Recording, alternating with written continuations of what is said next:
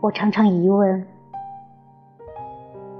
兽的心不懂得人的言语，哪儿隐藏着人与兽之间的认识的界限呢？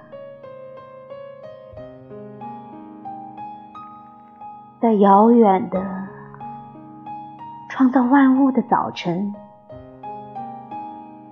人与兽的心借以相见的，是什么原始乐园的朴素小径呢？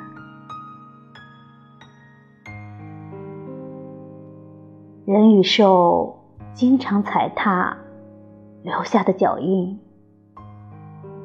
并没有磨灭。虽然人兽之间的亲属关系是久已被遗忘了，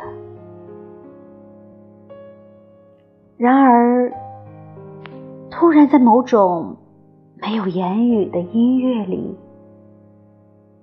朦胧的记忆醒过来了，受怀着温柔的信任。凝视人的脸，而人怀着新月的深情，俯身端详兽的眼睛。这仿佛两个朋友戴着面具相见，彼此透过伪装，模糊的。相识了。